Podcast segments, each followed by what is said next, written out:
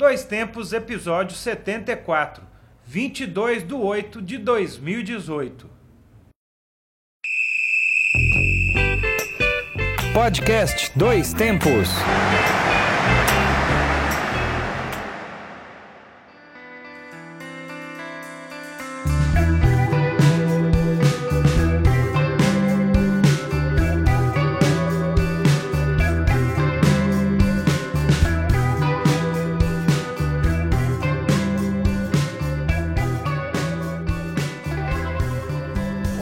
Hoje é 22 de agosto de 2018. Eu sou João Luiz Reis e esta é mais uma edição dele, o podcast Dois Tempos, aquele que leva até você informação, debates, opiniões e aquela historinha, né? Aquela memória gostosa do tempo da vovó, aquela história que às vezes está esquecida. Ou um esporte esquecido ou desconhecido. E quem é você mesmo? Apresente-se. Pois não, sou o Alexandre Rodrigues e estamos aqui novamente com mais um episódio da série de podcasts produzidos pelo Grupo Gabiroba. Agradecemos a você que nos escuta sempre e que continue conosco. E para quem ainda não conhece o Grupo Gabiroba, que eu duvido, É, impossível quase. se bem que tem gente que acha que não conhece, né? É, e finge ou de bobo. Finge que não conhece. É, mas para você que está interessado, você que é aspirante a jornalismo, estudante de comunicação, faça como nós, né? Ou como diria Dunga, vem com nós, né? Vem com hashtag, nós. hashtag vem com Como nós. você falou no, no final da TV Book, né, do campeonato, todo mundo tinha que ter uma TV ou uma experiência. É, exatamente. Então nós estamos aqui fazendo as nossas experiências audiovisuais.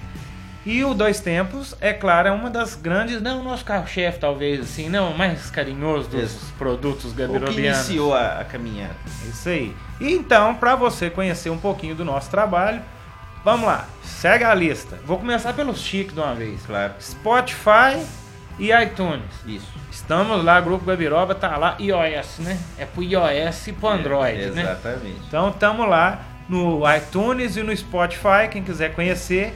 Também temos o Twitter, o Instagram, Facebook, SoundCloud, Mixcloud e YouTube. Então nessa coiseira toda aí você encontra audiovisual, texto, escrito. Texto não, porque vou falar agora dele. Fala você, Ale, você que é o mentor dela. Exatamente. Também temos a nossa revista Acréscimos, a nossa revista eletrônica com textos variados sobre futebol. Acesse no medium.com barra revista Acréscimos e, como você falou, nas nossas plataformas. No Mixcloud nós temos todos os episódios do Dois Tempos, até agora o 74. E no iTunes e no Spotify, não tem todos, mas os mais recentes Isso. já estão lá. E no YouTube, que é legal porque tem todas as nossas reportagens, programas, entrevistas, TV Bugre, tudo que a gente desenvolveu aí em quesito de reportagem, de matéria, cobrindo aqui coisas de Divinópolis, pessoas, curiosidades, Inclusive eventos. na dica cultural hoje tem a ver com as reportagens que nós estamos fazendo agora. É, e Agora. tem reportagem nova lá, né? Tem a do Isso. Taekwondo com o professor Landa, que foi colocado semana passada. Nós fizemos o campeonato de pipas. Né? O grupo Gabiroba foi lá e fez a cobertura do evento João Luiz Reis e Júnior Kemio. com nossos equipamentos, né? Exatamente. Com nossa gasolina. Exatamente. E exibimos, a reportagem ficou muito divertida no Conexão Esportes no domingo na TV Candidez. Se você quiser também acompanhar aí mais uma outra vertente do Grupo Gabiroba. E a nossa série de reportagens sobre artes marciais Ah, é também. mesmo. Teve a do Ale, que estará sendo postada em breve, É, né? Você Falou de karatê. Karatê, fui lá com a ajuda do nosso Aleph Undinelli, nos auxiliando aí. E vocês também já fizeram reportagem sobre o Taekwondo e o Judô. Ah, também. é. Um, eu estive com o professor Sensei Marcelo Vaz, que recebeu a gente maravilhosamente Judô bem. brevemente tá no ar. Né? o que eu tô achando bom é que, assim, todo lugar, né? Todo lugar não, né? Pessoal aqui é tão bom na arte marcial que onde você vai, você encontra campeão. Exatamente. Então a turma e tá- vem outras, pelo menos mais algumas aí. É, a turma é boa, aí. a turma é boa no tatame, viu? Diz, diz que quando fala que é mineiro, assim, que é de Divinópolis, o povo já dá, o adversário dá uma Respeito. tremida. Exatamente. Como a professora Luma do Karatê, Sim. que foi campeã brasileira com 17 anos. É, muito legal. Vamos lá então, Ale. Então esses, né, depois dessa abertura toda, vamos aos destaques do programa. Vamos embora.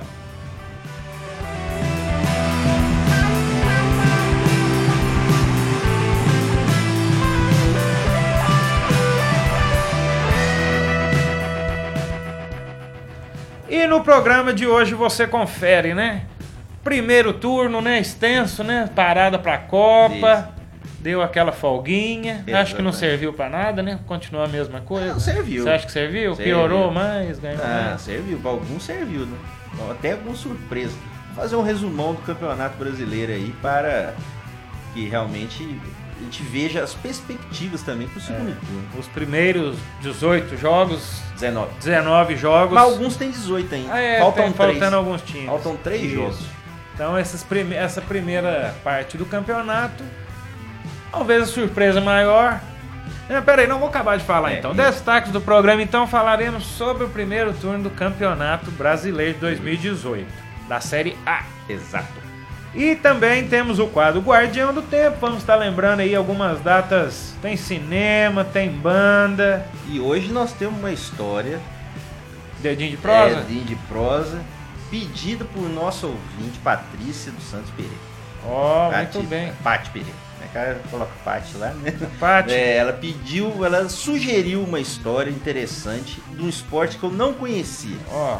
Ela Não realmente. conta, não conta. Para, para, para. Para, para, para, para. Não conta ainda não. Ela sugeriu, manda aqui já um, um abraço pra ela, realmente, e ela realmente sugeriu uma história de um mix de um esporte. Um mix de um são, do- esporte. são dois, na verdade. Ah, né? entendi. Então, realmente, É um, é um- crossover. um crossover. Não vou falar qual é, vou deixar até por curiosidade, vou nem, vou nem falar. Vamos Tá trabalhar. bom então. Então vamos iniciar então com o nosso debate.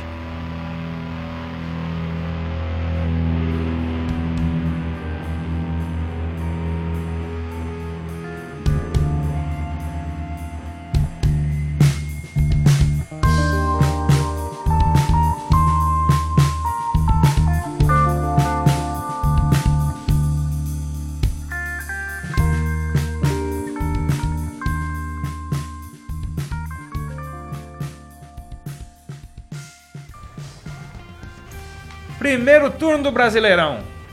Surpresas, mesmices. Como é que tá essa primeira análise do que aconteceu? Eu vou destacar talvez é, duas coisas, acredito, nesse final de primeiro turno. Acredito até que você vai concordar. Sim, Não é desmerecer não, mas São Paulo e Inter primeiro e segundo colocado. são surpresas da maneira que realmente é, até iniciar o ano não se esperava que tivessem um tão bom desempenho. Você vê, por exemplo, o São Paulo com um aproveitamento de praticamente 72% dos pontos disputados. O São Paulo, ele é o time que mais venceu no primeiro turno com 12 vitórias. O Inter tem 11 vitórias na segunda colocação. E eles conseguiram, de maneiras diferentes, se reajustar durante o ano, né? O São Paulo trocou o treinador, colocou o Diego Aguirre, conseguiu Antes da Copa, é, não, já, Já- já, já mais Paulista, tempo, né? né? Já em março, né? E o Inter manteve o Odair Hellman, que é um era um auxiliar, ex-jogador do próprio clube, e o trabalho continuou, mesmo que alguns maus desempenhos no Campeonato Gaúcho, o time permaneceu realmente com o treinador e o trabalho tem mostrado frutos, principalmente ali na volta da Copa do Mundo, onde o São Paulo jogou sete partidas, ganhou seis. O Inter não teve o mesmo desempenho, teve é, alguns pontos a menos, é 15 pontos, mas mostrou uma força muito interessante, principalmente do meio para frente. E o São Paulo, Né? que tem Com a maior pontuação e o maior aproveitamento, né? São os 41 pontos Isso. e 71,9% Isso. de aproveitamento. O É um São dado- Paulo tem duas curiosidades também é, sobre pontuação. Até aqui, é, dando mais uma vez crédito aqui, que é importante dar crédito, né?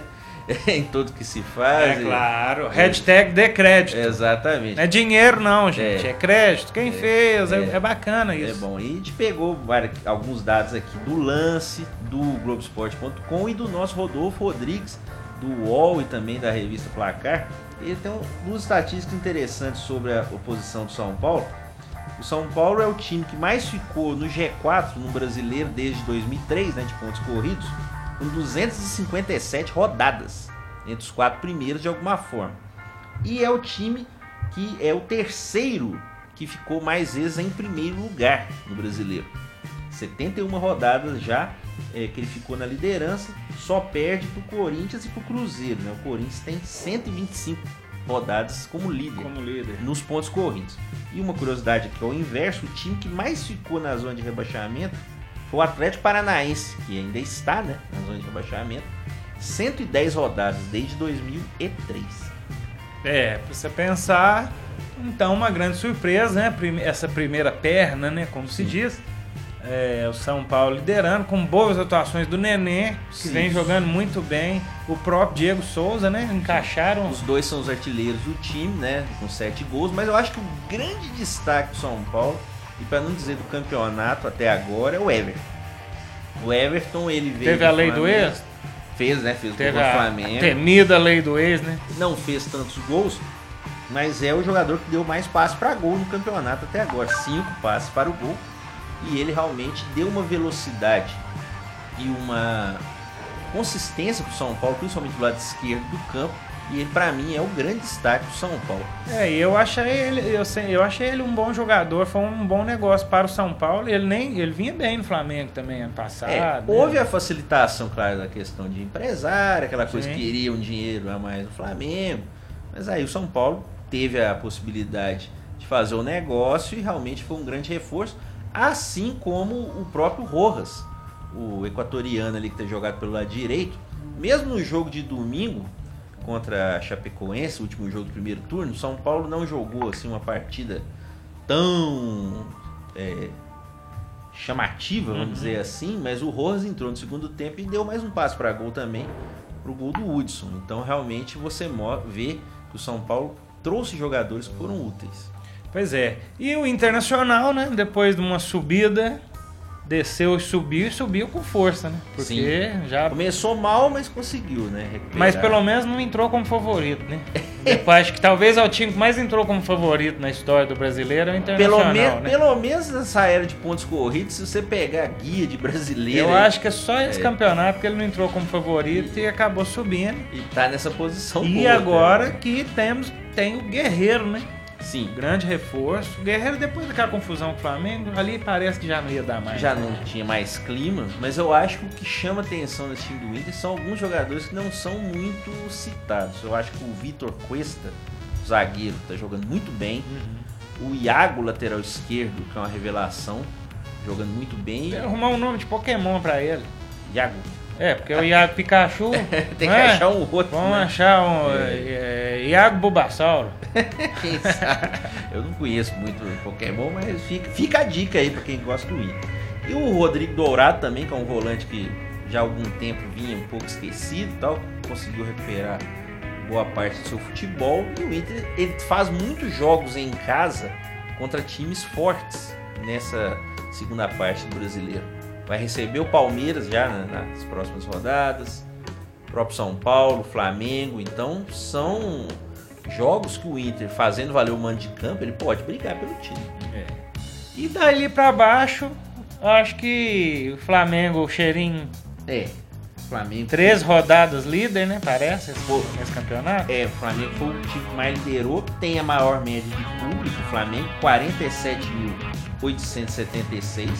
O maior público do primeiro turno foi Flamengo 2, Fluminense 0, 60 mil pessoas em Brasília, na décima rodada.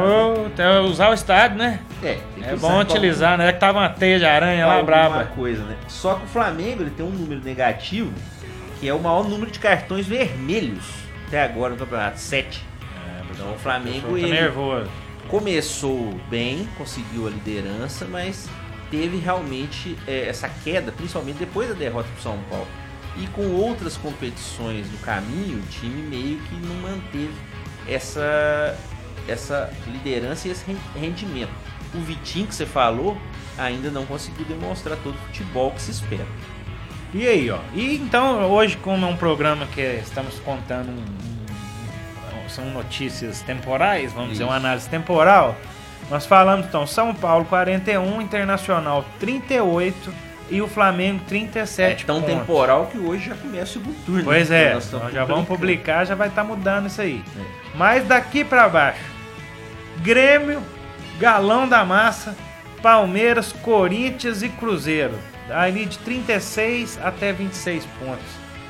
E essa turma aí? Eu acho que vai até o Palmeiras. Não acredito Corinthians e Cruzeiro briguem. Dizem que o. Cruzeiro já até meio que abandonou o campeonato. Cruzeiro né? tem Abandonou assim, né? Vai dar preferência. Apesar de que na Copa do Brasil você vê que Palmeiras e Cruzeiro vão se enfrentar. Então, um. Ali aí. vai, vai diminuir um. É, e um Corinthians e. Flamengo. É, mas eu acho que o Corinthians, eu acho que. De O Brasileirão- todos, de todos aí, talvez tenha o elenco mais fraco. No momento. Porque agora também, começando o segundo turno, é que começa a. E a- o Corinthians tem a pressão já, que já tá na praça novo, aí, né? pra trocar o treinador. O Osmar Ló já tá sofrendo muita pressão pelo rendimento do time. A gente sabe como é que é aqui no Brasil. Porque, você vê, o Atlético e o Flamengo também tem treinadores mais mais jovens. Mas esses dois, vamos dizer, pelo menos até o fim do ano, se espera que eles Então vamos fazer uma avaliação aqui. Do primeiro ao décimo colocado, você acha que esses técnicos chegam até o final do campeonato? Eu acho que depende tudo do resultado, né? Eu acho que o Corinthians realmente tem esse problema Se aí. for daqui pra baixo, se for se É, descerem de posição, é três joguinhos, né? Que é meio que a regra, né? Infelizmente, né? Você pega o Palmeiras, por exemplo, em quinto, numa- na primeira ascendência do Filipão. É. Tá indo bem agora, né? Já sabe o nome do jogador. Até o Casquinha fez gol, Casquinha né? Davis. Quase pediu música, que eu acho que deveria pedir, né? Como diz. Merecia, pela- Merecia pedir, pelo ué. esforço, né? Nossa mãe. O Palmeiras, ele tem alguns dados interessantes, né? O Palmeiras, ele tem o jogador que mais tomou cartão amarelo no campeonato até agora. Felipe, Felipe Melo. Novidade, né? Nove cartões É, amarelos. cada, é dele. do- dois, então, é cada dois jogos um cartão. Isso. No total, o Palmeiras tomou 58 cartões amarelos. Meu né? Deus, hein? Tem a terceira maior média de público, 30.106, né? O São Paulo tem a segunda, com 33.068. Acho que o Filipão, como você falou, ele conseguiu fazer com que o time, pelo menos, tivesse uma identidade. Eu acho que ele tá mexendo menos na equipe no sentido da base titular. Parece que o Filipão, de 28 jogadores, ele já utilizou 24 É, do plantel É do quando eu Palmeiras. falo mexendo, assim, porque ele tem um time que ele tá jogando mais no brasileiro, mas ele tem uma base. Ele montou, né? É, pra, pra cada para os competição. mata-matas, né? E vamos dizer, tem também o crédito, né? Toda a história dele, né? Palmeiras. Isso também que dá uma tranquilidade. Você falou aí é, desses 10 primeiros, nós temos que citar o Grêmio também, que tem a melhor defesa do campeonato, com 8 gols sofridos. E o Grêmio em 13 jogos não tomou gol. É, ele vem bem, né? Vem, vem na ascendência forte também, né? Por ter saído da Copa do Brasil, acho que o Grêmio tem condições técnicas de brigar ainda. E o. Grêmio que não teve dó, né?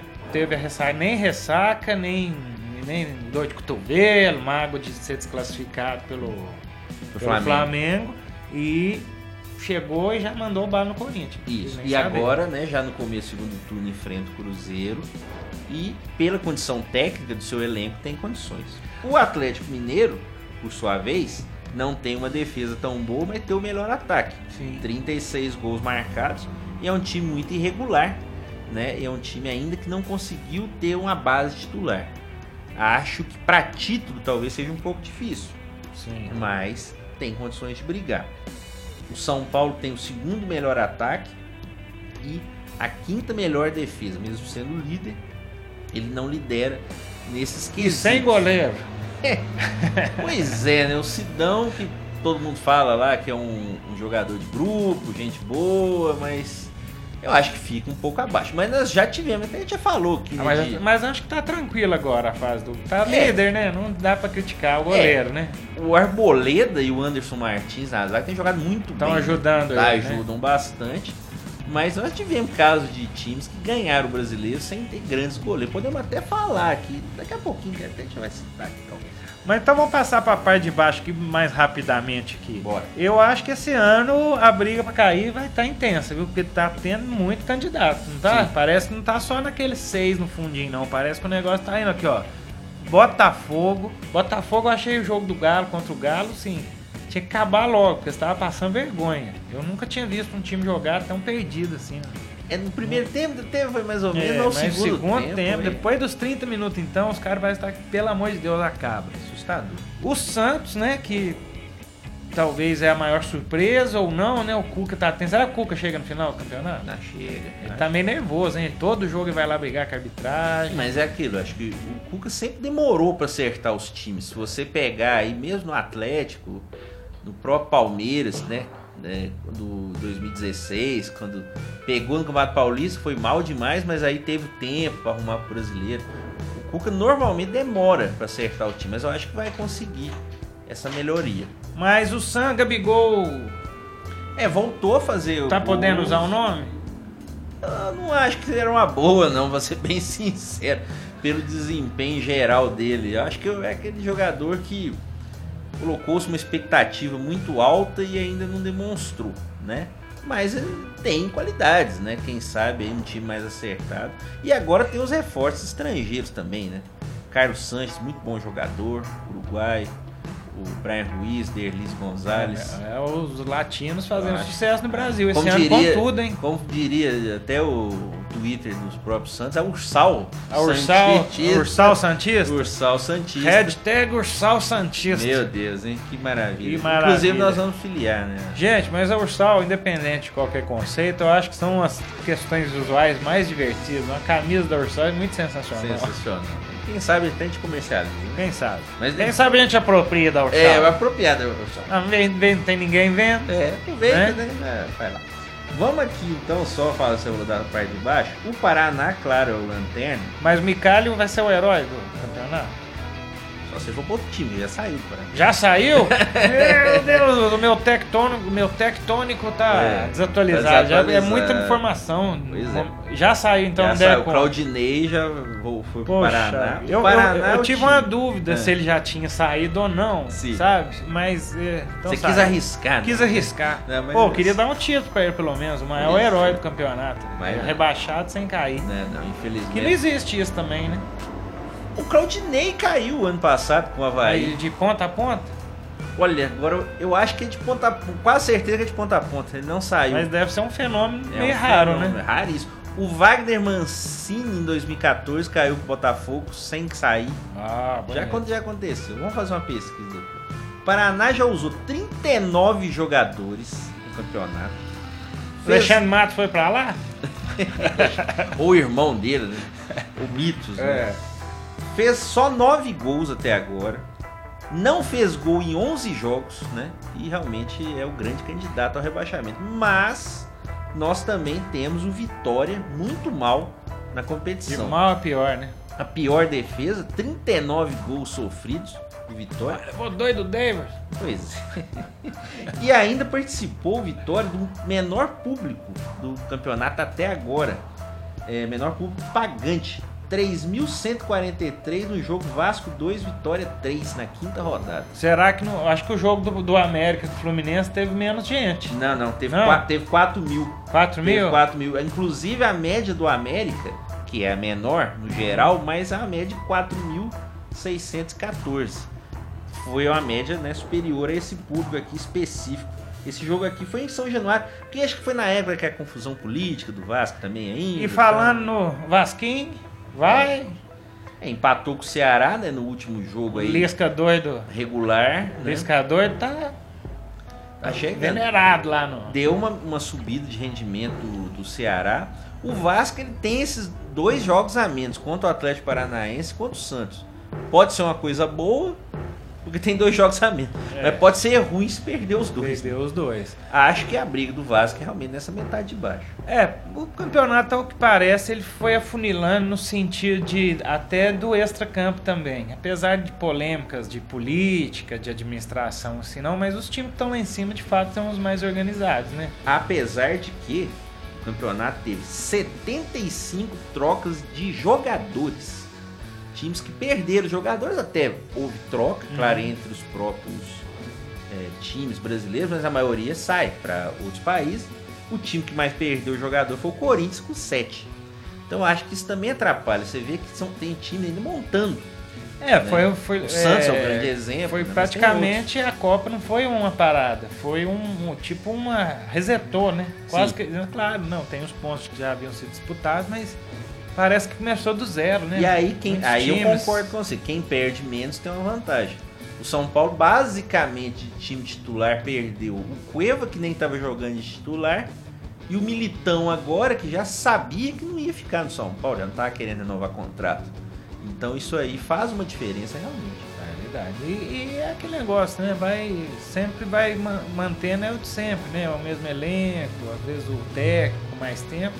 No final sempre reflete, lá no final do campeonato reflete, né? E aí nós temos que também dar valor a muitas pessoas que eu vi no Twitter, até peço desculpa ter anotado os nomes, mas é, muito pessoal do Nordeste falando da divisão de cotas do campeonato. Você tem cada vez mais o campeonato com uma diferença muito Ah, grande sim. entre os 12 que Esse é o recebem grande mal mais. da- é, do, do campeonato brasileiro, é, É. isso, né? E aí realmente que é discussão.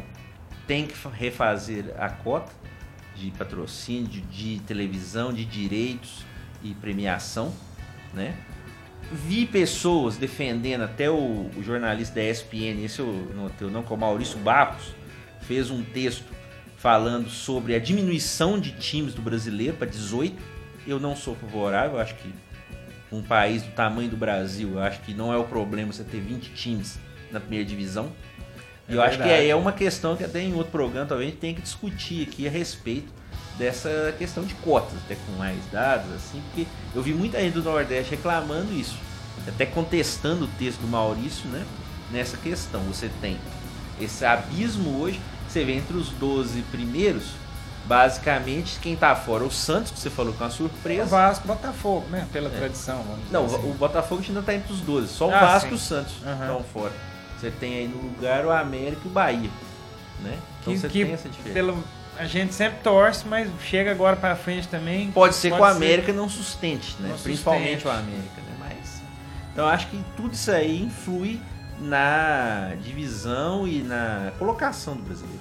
Ou seja, nada resolvido ainda, né? Cheirinhos à parte, esperanças Você ali. também acha que vai até o sexto ou você ainda acredita no Corinthians Olha, Cruzeiro? ai, o campeonato é igual o brinco, eu tô dividindo o campeonato de 3 em 3. Porque pra você pensar, daqui três rodadas, vai, Corinthians ganha. Ele vai ali pra cima, 30 e poucos. Já dá uma, uma- O Corinthians que já fez isso, ele tava pra cair, aí depois Romero despertou do espírito do. Isso. né? Libertou o espírito do goleador dele, resolveu algumas partidas. Mas é a matemática é o- é o que complica campeonato de regularidade, né? Chega um momento que não adianta, né? Então, acho que Corinthians vai pegar uma... Como é que tá a Libertadores agora? Até o 16º? Até me esqueci aqui. Teoricamente até o sexto, mas se alguém da frente for ganhando alguma ah, coisa. Copa do alguém Brasil e Libertadores, É. se der Brasil, a gente vai descendo. Pode chegar até talvez no nono, no máximo. É, no máximo. eu acredito que talvez aí do Cruzeiro, que é o oitavo, não vai mudar muita coisa não. Certo. né? A gente fica Pode mudar entre eles, entre mas- eles, mas vai, vai ficar Isso. nesses times mesmo. Não É. acredito um América subindo, um Fluminense subindo, um Vasco ressurgindo das cinzas. Uma curiosidade que faltou aqui de um time que a gente não falou, que é a Chapecoense, tem um, um número relevante, é o time que mais empatou no campeonato até agora. Nove empates. E provavelmente não vai cair, né? Porque acho que tá em muita gente eu, pior lá pra eu baixo. acho que briga. Você acha que, acho que mais pra frente Tudo bem brigar? que o Guto agora voltou, né? Conseguiu É. uma boa vitória contra o próprio Corinthians, mas eu acho que ainda, ainda tem que se cuidar.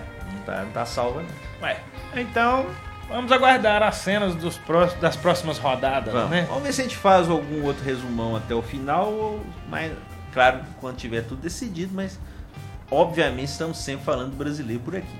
É isso aí. Vamos dar sequência no programa. Sobe o som.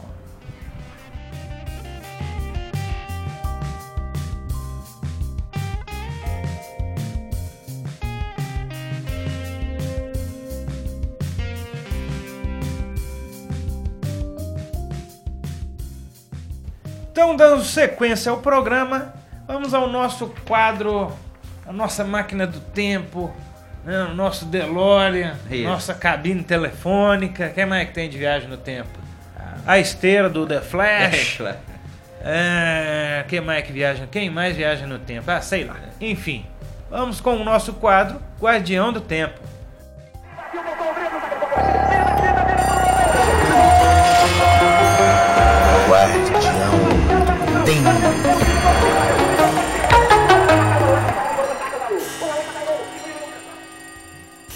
E como já é tradição, vamos relembrar algumas datas importantes na história. Em 22 de agosto de 1967, nasceu Lane Staley, vocalista da banda grunge Alice in Chains. Gravou três discos de estúdio com a banda, além de três compactos e um acústico, aquele clássico acústico da MTV em 1996. É, ele se afastou da música por problemas com drogas que o levaram à morte em 2002. A banda realmente clássica do grunge, né, o Alice in Chains, que é uma banda né, que ficou é, marcada junto com o movimento, mas tinha muitos elementos de heavy metal e agora tá para lançar um novo disco aí com outro vocalista, né, o William Duval, que é mais conhecido por muitos como Simoninha. Parece muito Ah, com Simoninha. Simoninha, grande Simoninha. Realmente. Mas o Lane Staley realmente fez um grande disco. Assim, três grandes discos, mas o mais É. reconhecido foi o Dirt. E esse acústico da MTV aqui é muito ele é muito bom musicalmente e muito triste, porque realmente o Lane Staley já tava muito mal Uhum. na época, você vê. Em algumas músicas, mais é o Jerry Cantrell que canta, né? Mas realmente fica a lembrança realmente É uma boa banda. do, do nascimento do Lane Staley, que infelizmente nos deixou.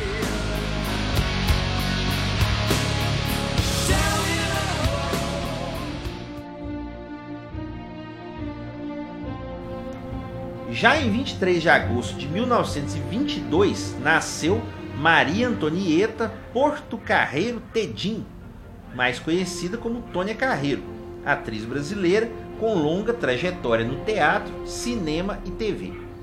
Nos anos 50 e 60, revolucionou a cena teatral brasileira ao constituir um repertório com peças de autores clássicos, como William Shakespeare e Bernard Shaw.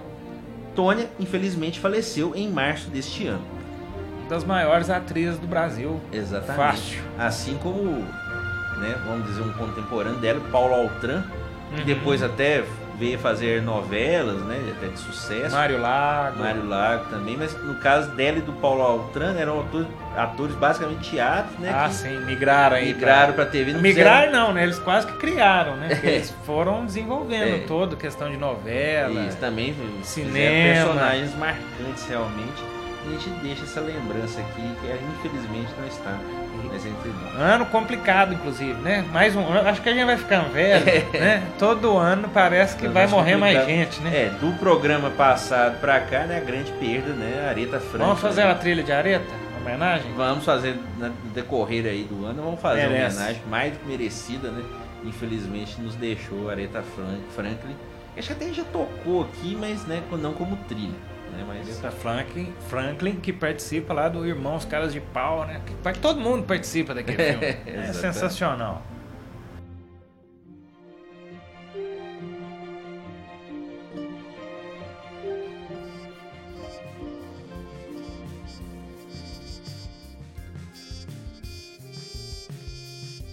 Bom, vamos lá, seguindo então agora, vamos falar da trilha do programa. Eu vou pedir o Alexandre pra, pra falar da trilha, que esse povo arranja umas coisas meio diferentes. Hoje parece que tem coisa diferente. é, Val, um rock nacional instrumental de uma banda que voltou esse ano. É um rock instrumental vindo de Pernambuco. É o som da banda de José Turton. É um nome diferente, né? Por que, que tem esse nome? A banda ele ensaiava numa rua de Recife que se chama José Turton, num bairro inclusive que fica perto do estádio do Arruda, estádio do Santa Cruz. Santa Cruz, inclusive, né, que está aí na luta da Série C para poder é, voltar à Série B. Sim. Infelizmente, né, nós falamos no programa 72 sem a transmissão do esporte interativo, né? Não sei o time dos integrantes da banda, do, da banda de José Torton, deve ter torcedor do Santa Cruz, do esporte, do Náutico, mas o som é muito legal e ele utiliza-se de elementos variados que vão, vão desde a música eletrônica, passando pelo rock progressivo até música regional e jazz. Então, é um som instrumental muito legal. Eles lançaram dois discos, o primeiro em 2010 e agora voltaram com um disco esse ano.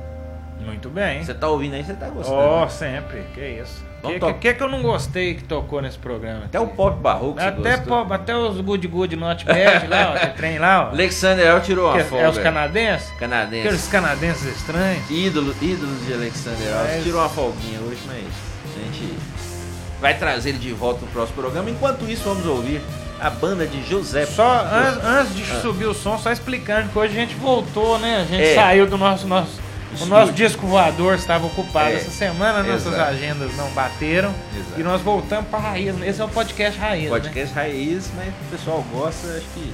Então, se você escutar aí de Vamos- fundo uma máquina de lavar, um cachorro latindo, uma ambulância. É isso aí mesmo. Só, só a Nakita que não. né? Pois é, mas então vamos, vai escutar a música agora. Sobe o Melhor. som, como é que chama a banda? A banda de José Turton, vamos ouvir.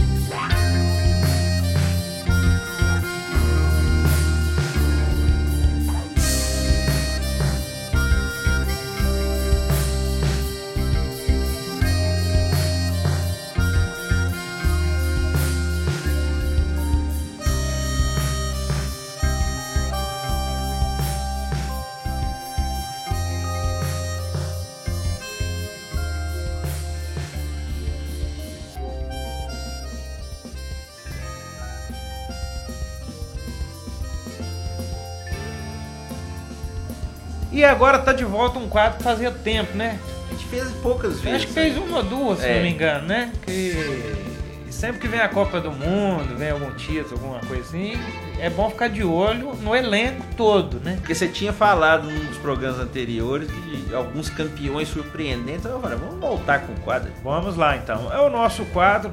E aí, foi campeão aonde?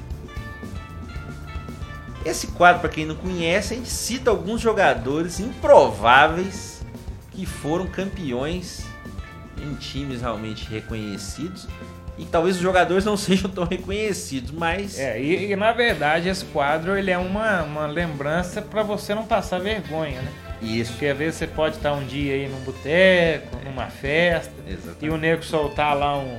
Eu, já, eu tenho uma Champions League. Exato. Aí vai rir do cara, não vai reconhecer, às vezes até porque já tem mais tempo, não tá naquela velha forma. Exatamente. É, vai, vai, vai tomar, né? É que ó, quem faz demais do bom dia cavalo. E aqui a gente tá falando que os jogadores não são tão bons, assim, nada pessoal com os jogadores, é realmente a avaliação nossa também, né? É. Coisas que aconteceram. E como você falou que o São Paulo tá na liderança sem goleiro, eu tenho que lembrar aqui de um caso mais, talvez, chamativo, a do Santos de 2004, que foi campeão brasileiro, com Robinho ainda, Elan. Menino. É, tinha, o Diego saiu Ah, né, no começo.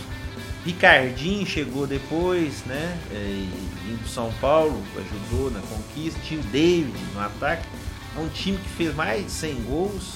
Realmente um time muito interessante, treinado pelo professor Lucha. Fechou? É isso. E foi campeão sem dois goleiros. Como assim? É, O Santos tinha é, é, o Fábio Costa, mas o Fábio Costa foi pro Corinthians. Então eles tiveram que trazer um goleiro. Eles trouxeram o goleiro da seleção do Chile, Nelson Tapia. Só que o Nelson Tapia era um goleiro, assim, vamos dizer assim, não era um dos goleiros mais altos, né? E ainda jogando realmente. Jorge Campos. É, não chega no nível do Jorge Campos, mas era um goleiro realmente baixinho, pra, na minha opinião, para goleiro. E o Tapia realmente não foi realmente o que se esperava. Tanto não foi o que se esperava que o goleiro que terminou a campanha, o goleiro Mauro. Eu acho que se você for perguntar para a maioria das, das pessoas, não vai lembrar. Mauro. Mauro foi campeão. Não, não tem mesmo. Mauro Galvão? Não. É o Mauro, era goleiro reserva lá no Santos. Depois que ele virou treinador de goleiro, confesso que eu realmente não sei por onde anda, talvez até depois a gente traga.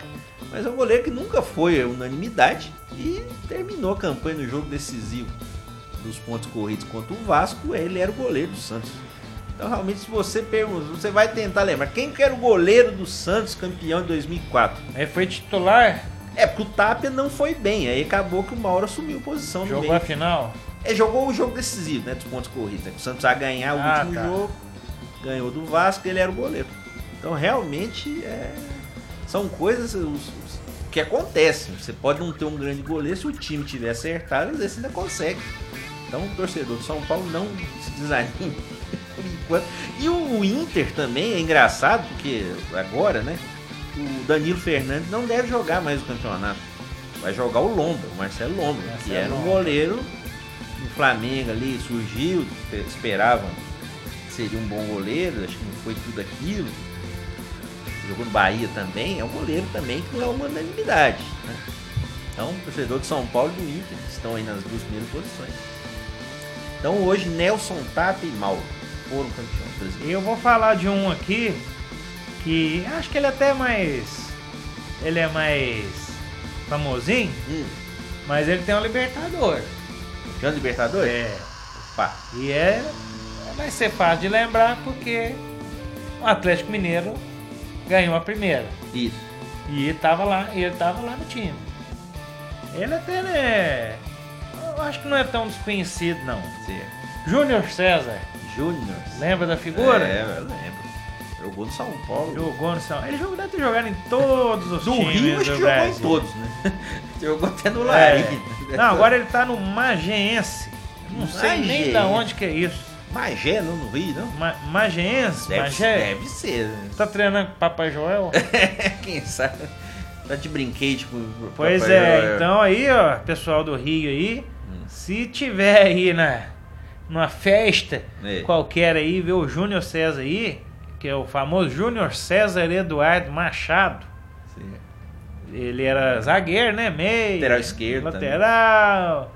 Olha aqui os últimos equipes dele, ó. Botafogo, que parece foi o time maior, Itaboraí e o Mageense. Essa é realmente uma descoberta Ele também sensacional. já Foi campeão da Libertadores. Libertadores. Quantos jogos ele fez da Libertadores? Vamos aqui, ó. Nove jogos. Nove jogos Participou até efetivamente. da sim. conquista do Atlético. É, não sei se ele jogou o jogo inteiro. É, não. Porque o Richardson jogou muitas vezes na lateral É, esquerda. é. né? Naquela Então, campanha. talvez não é um personagem tão desprezível, com todo respeito, assim, não, É. tão desconhecido, diria assim. É.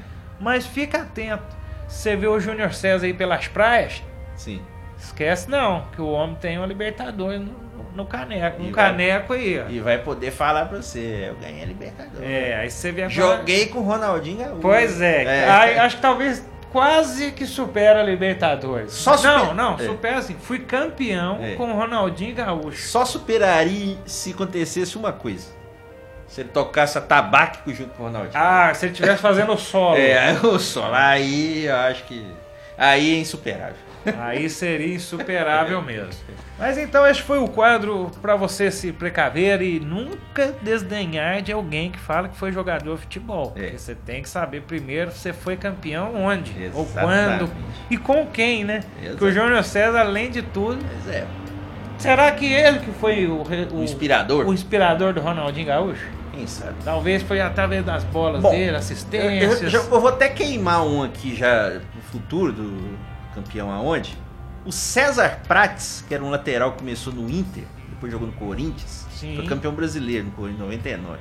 Diz, diz que ele meio que foi o mentor das cobranças de falta de Cristiano Ronaldo. Nossa. Que ele treinou com ele no esporte de Portugal. Então não pode fazer. Você treinou quem aonde? É, pois é.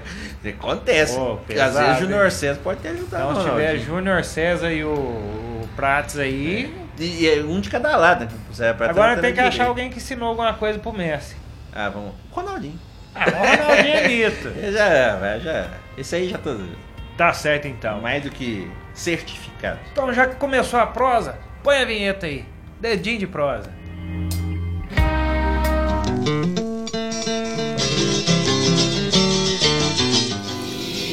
Edim de prosa.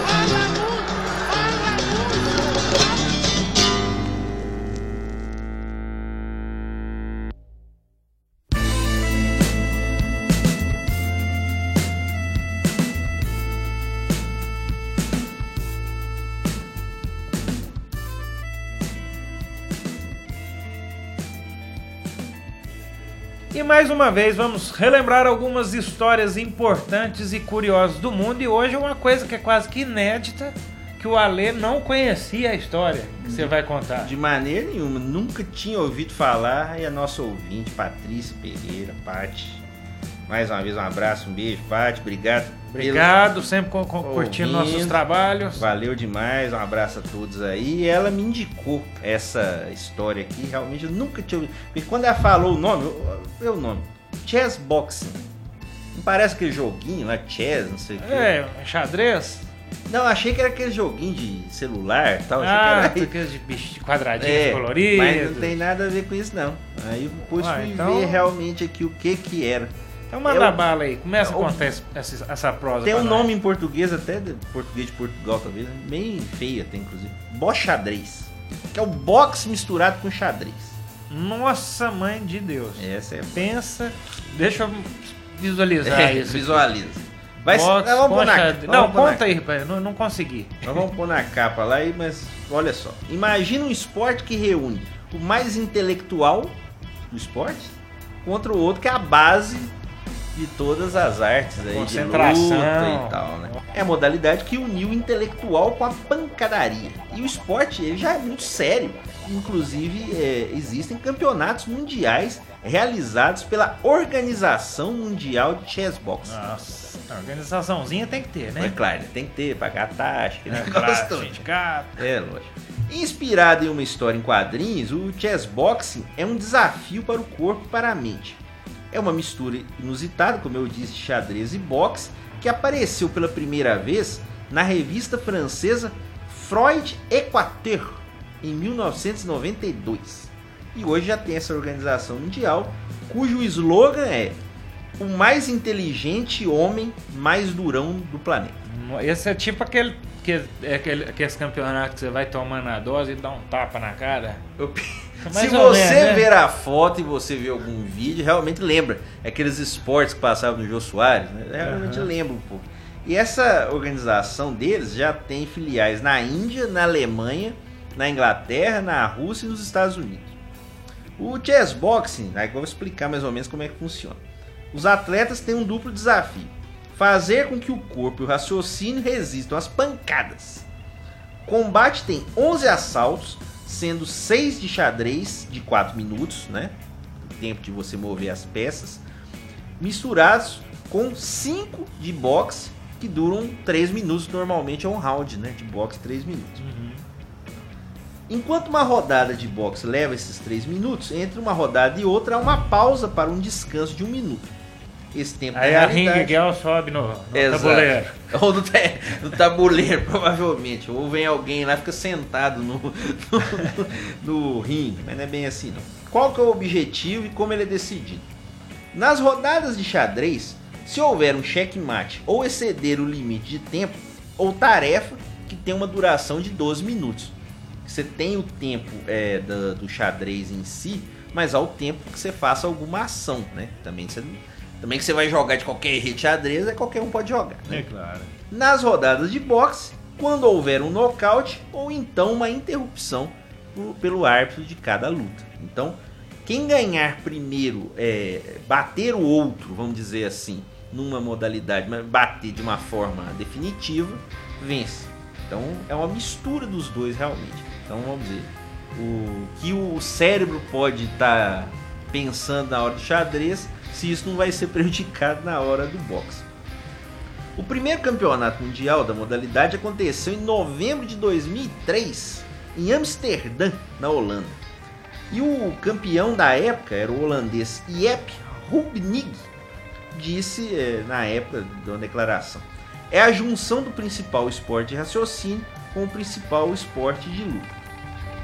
Os jogadores fazem então esse turno né, de 4 minutos e em seguida trocam os socos, voltando a se bater no xadrez, vamos dizer assim É. dentro desses 11, desses 11 momentos da luta, quando o nocaute ou o checkmate acontece, até alguém falou, fez um comentário, ou seria um checkbate, não um checkmate, um checkbate. Cheque bate. É, ou então o tempo se esgota. Então há também a possibilidade de contagem é, por pontos, né? Quem Aí o cara fica fazendo uma cera ali pra mexer a pé. Pode jogar pelo empate também, né? Acontece isso também, né? Muitas vezes. Mas, é, até no- na luta é bem claro, né? Que tem muita gente, lutador que vê que tá ganhando por ponto e vai defendendo, né? Eu vi uma foto na internet aqui, tem Ring Girl.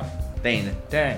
É, Não sei se toda vez eles montam é, a competição é realizada exatamente em cima do ringue, mas eu acho que até pro teu box seria interessante. né? Sim. Até pra compor a imagem. Exato. Ah, ela aí, ó. E Exatamente. tem aqui a ring girl, o tabuleiro lá no meio. É, porque em alguns casos que a gente viu aqui na pesquisa, a gente viu que o tabuleiro fica de fora. Mas em alguns casos, né, já se fala lá dentro, assim, praticamente dentro, dependendo ali da, da organização, né? Então realmente é interessante, já tem, claro, assim, girls, Galvão. Bueno narrando isso. Emocionante. Galvão Bueno que narrou o LOL, né, ano passado, É. retrasado, né? O povo aqui enlouqueceu. pois é. Quem sabe aí, Galvão. E aí, com a presença do Galvão enlouquecido, poderíamos incluir a dose de vodka.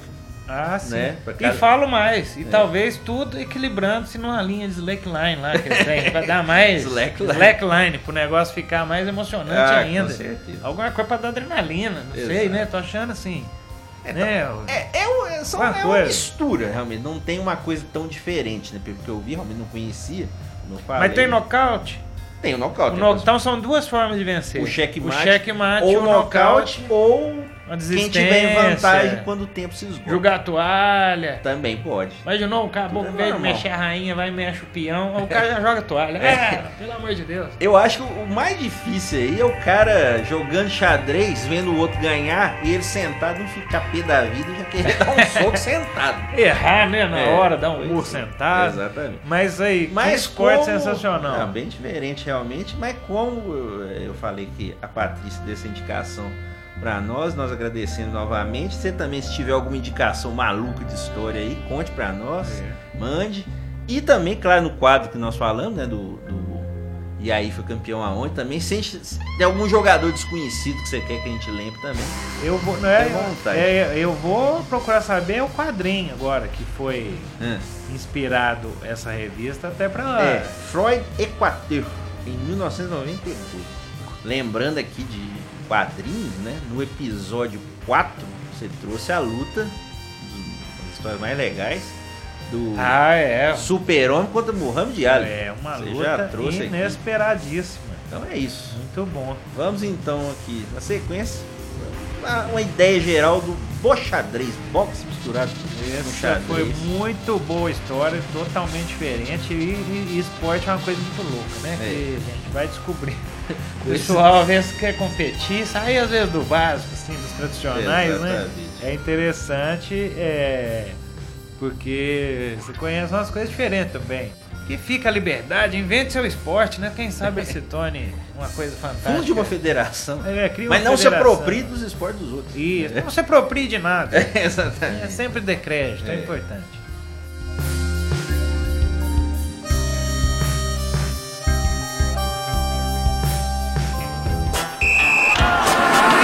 Acréscimos.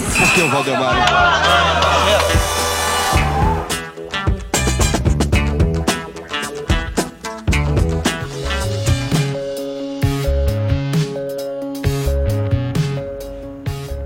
E agora na reta final do programa, né, no último, na última volta do cronômetro, vamos contar algumas dicas culturais. Alexandre vai iniciar.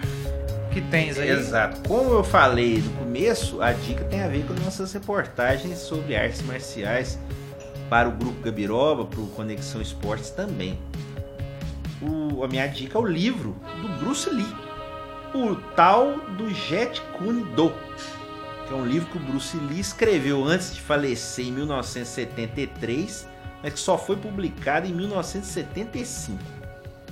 Com seus milhões de exemplares vendidos em todo o mundo, Tal do Jet Kune Do é o maior best-seller entre os livros de artes marciais.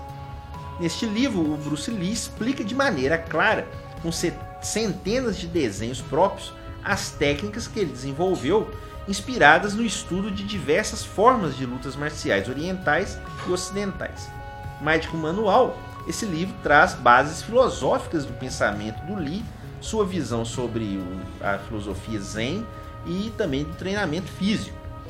É, esse livro é essencial para qualquer praticante de qualquer arte marcial, mas é também uma introdução ao pensamento de um dos maiores mestres dessas artes, que além, claro, dos filmes que ele fez, o Bruce Lee tinha já esse conhecimento. Então minha dica de hoje é o livro Tal do Jet Kune Do, do Bruce Lee. Muito bem, grande Bruce Lee, que era. Ontem até eh, durante as gravações da reportagem do judô, Em conver- breve, né, estará nas nossas breve, breve disponível. A gente eu conversava lá com o pai e eu fiz algumas imagens em câmera lenta do, do, do pessoal lá treinando. E até um do- dos pais dos, dos atletas, ele me lembrou da- que parece que tem uma história que o Bruce Lee ele mexia com tanta velocidade que a câmera não conseguia nem captar ele, né, os murros dele, né, a velocidade dele, que eles pediam, ô Bruce, relaxa um pouquinho. e falando em Bruce, Tem eu- mais? eu vou, vou, vou fazer um crossover aqui. Eu Ah, misturou tudo na minha cabeça. Crossover, quadrinhos, Bruce. É. Me veio essa aqui, que é uma coisa que eu estou lendo eu vou dar a dica. Minha dica de hoje, então, é uma revista em quadrinho. É Batman ou Bottom. O que, que é isso? O que Bottom. história é essa? É, é um crossover muito louco. Porque tá unindo o Batman, The Flash, Viagem no Tempo, Aí. que é a esteira dele lá, que, que eles voltam no tempo, e o Bottom. Só que esse Bottom é da onde? O Bottom é uma referência à história Watchmen, né? Do Alan Moore, lá dos anos 70, Quem Vigia os Vigilantes, que é um dos maiores quadrinhos para mim, talvez um dos mais sensacionais.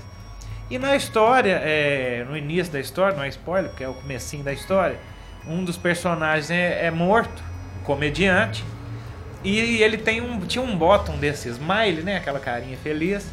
E o bottom cai dele. E esse bottom vai parar lá na Batcaverna. Aí. E daí começa as aventuras e travessuras de uma galerinha da pesada. Buscando altas confusões. Altas confusões. Então essa é o quadrinho que eu tô lendo a primeira. Ela faz parte do da saga agora da DC Comics, que é o Herói do Renascimento, né? Os Novos 52, aquela bagunça toda. Quando que é a revista? Ela é desse ano. Já é é uma recente. saga, eu acho que talvez nos Estados Unidos começou. acho que foi no primeiro semestre, e aqui no Brasil já está sendo publicada. Então fica aí, Batman, o Bottom. Muito legal.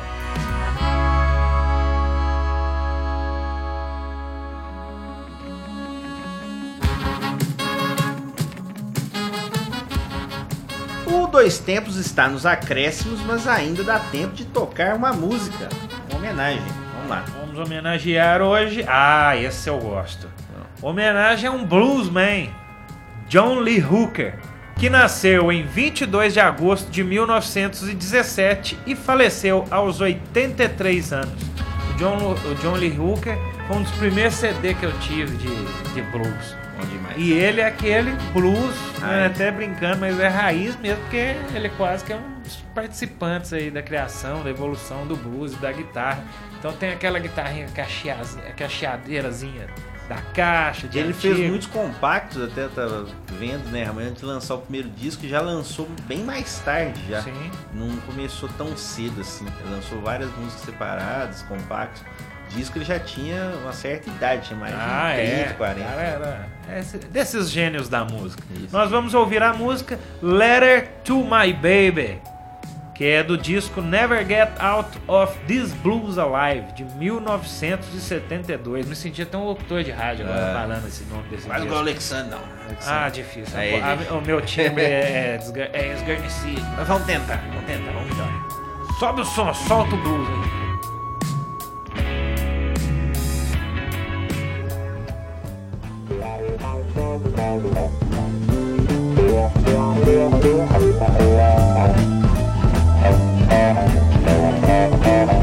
Look at here now.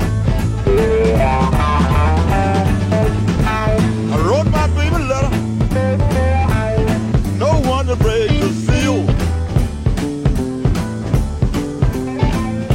Write the baby letter, write the letter. I don't want no one to break the seal.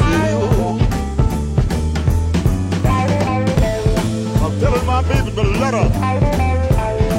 Honey, please hurry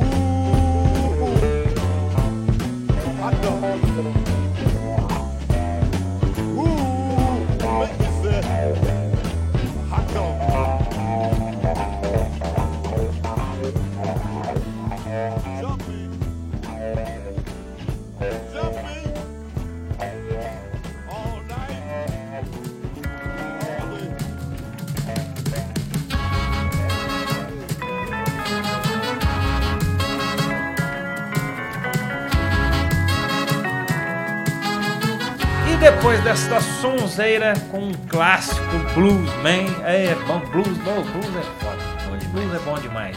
O episódio 74 do Dois Tempos vai chegando ao final. Agradecemos a todos por mais uma vez tiveram paciência, né? Quem chegou até aqui merece o agradecimento, Com né? Você que Mas sempre foi bem variado. Foi bem, Foi bem, variado. hoje foi um programa bom, bem diferente, falando de futebol, falando de xadrez com boxe, de quadrinho, de blues. É isso. Jogadores desconhecidos. Banda Jogadores de esquecidos. Recife. Sim. Aí jogadores esquecidos ou não, É. né? Que às vezes quem, quem lembra do título É. lembra de todo Ah, mundo, lembra, né? lembra. Mas- Tinha até um João Luiz. Ah, não, depois eu vou contar essa história. Do João Luiz? título paulista brasileiro do Palmeiras depois daquela 93? lapada de 90. Tinha um João Luiz lá, nem sei quem. Xará. Então, Eu lembro que eu é. tinha a faixa do, do, do De título. 90. É. Você tinha faixa por quê? Alguém vai te perguntar. Ah, porque ganhou. ué. a faixa de campeão, porra. Tem gente que compra faixa antes, né? Não, essa faixa foi é. comprada depois. Ah, não, então tá bom.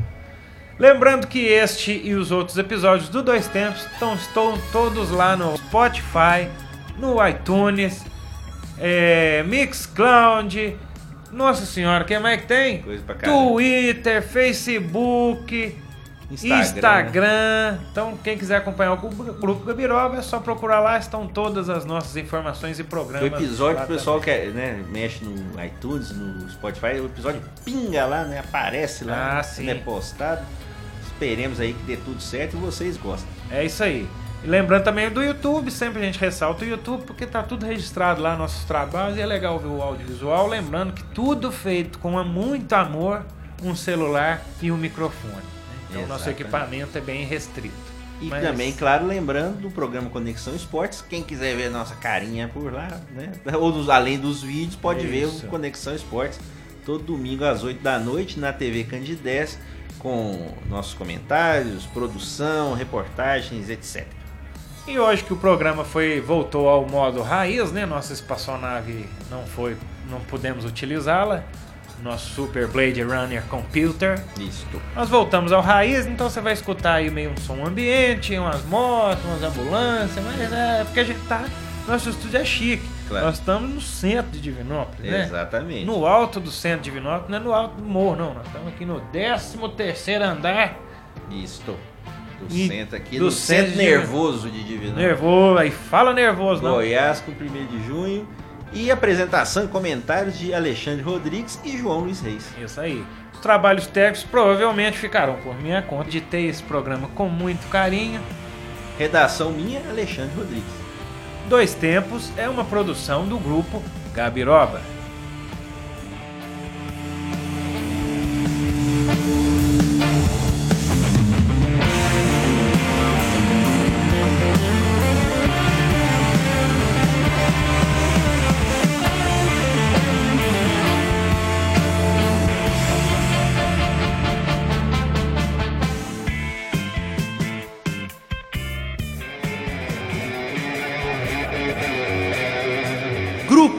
Gabiroba.